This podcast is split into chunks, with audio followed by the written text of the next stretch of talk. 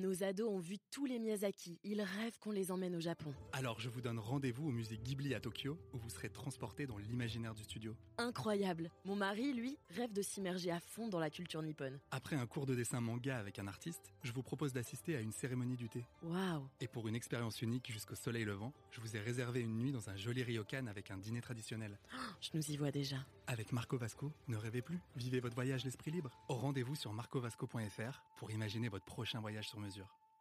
Le Figaro hors série présente Caravage, 9 journées dans la vie d'un peintre. Le 2 juin 1592, Michelangelo débarque à Rome sans un sou. Il se fait rapidement remarquer par son talent et intègre l'atelier du cavalier d'Arpin. Entre la fin de son apprentissage chez Peterzano en avril 1588 et son arrivée à Rome vers 1592, un trou noir dans la biographie de Caravage suscite le trouble. Les historiens s'accordent à dire qu'il dut s'exiler de Milan, victime de son tempérament tourmenté et querelleur, pour fuir les conséquences de certaines discordes. Voilà un euphémisme quelque peu ensanglanté. Certains disent qu'il serait allé à Venise, et que la palette vénitienne de son coloris en témoigne. Mais rien n'est sûr. C'est néanmoins la thèse de Bellori, historien du XVIIe siècle, qui raconte que lorsque Caravage se rendit à Venise, il goûta si fort les couleurs de Giorgione qu'il se le donna pour modèle dans l'imitation de la nature. Il est en tout cas fort probable qu'à 18 ans, il ait eu envie de voyager et qu'il ne se soit pas contenté de vagabonder autour de Caravaggio. Lorsqu'il arrive à Rome, il possède un bagage culturel non négligeable, mais il est pauvre comme Job. Il se met au service du seigneur Pandolfo Pucci della Canati, bénéficiaire de Saint-Pierre. Celui-ci, non seulement exigeait de lui quantité de services convenant mal à sa naissance et à sa qualité, mais, pire encore, lui faisait passer la soirée avec une salade, qu'il lui servait en antipasto Pasto et Post Pasto. Il surnommait toujours son ancien patron Monseigneur Salade.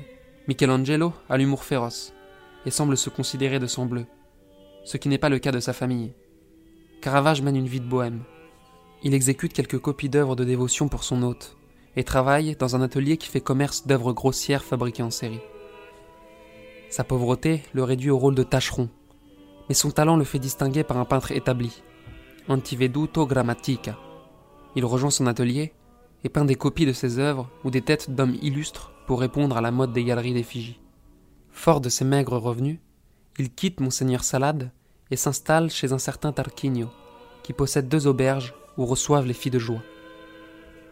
Il peint le portrait du tenancier, aujourd'hui disparu, et sans doute son Bacchus malade, qui, selon son ennemi juré Baglione, serait son autoportrait. Rome est à l'époque pestilentielle.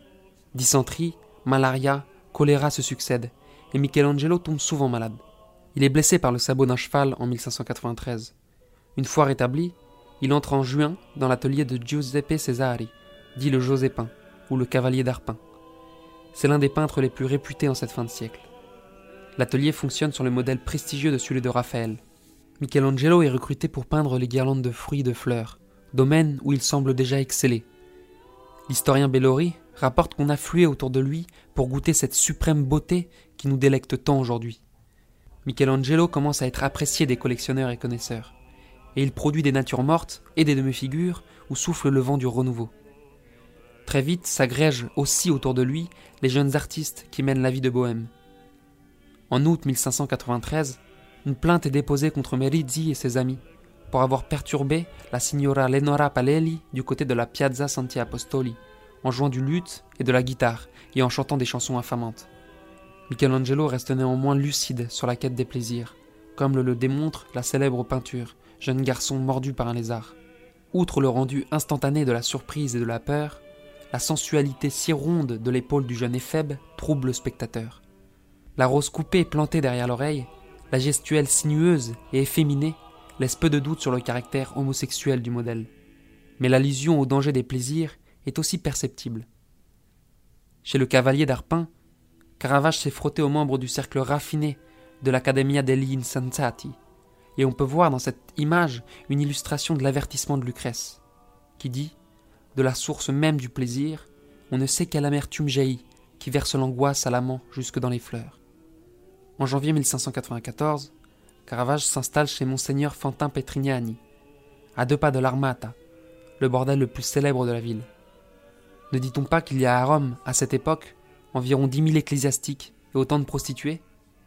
Certains prient et font abstinence, d'autres boivent et forniquent, mais tous écoutent de la musique. Si vous souhaitez tout savoir de l'œuvre et de la vie de Caravage, lisez Le Figaro hors série. Retrouvez les 9 épisodes de cette série, ainsi que tous les podcasts du Figaro, sur lefigaro.fr et sur Spotify, Deezer et YouTube. Nos ados ont vu tous les Miyazaki. Ils rêvent qu'on les emmène au Japon. Alors je vous donne rendez-vous au musée Ghibli à Tokyo, où vous serez transporté dans l'imaginaire du studio. Incroyable. Mon mari, lui, rêve de s'immerger à fond dans la culture nippone. Après un cours de dessin manga avec un artiste, je vous propose d'assister à une cérémonie du thé. Waouh. Et pour une expérience unique jusqu'au soleil levant, je vous ai réservé une nuit dans un joli ryokan avec un dîner traditionnel. Je nous y vois déjà. Avec Marco Vasco, ne rêvez plus, vivez votre voyage l'esprit libre. Au rendez-vous sur marcovasco.fr pour imaginer votre prochain voyage sur mesure.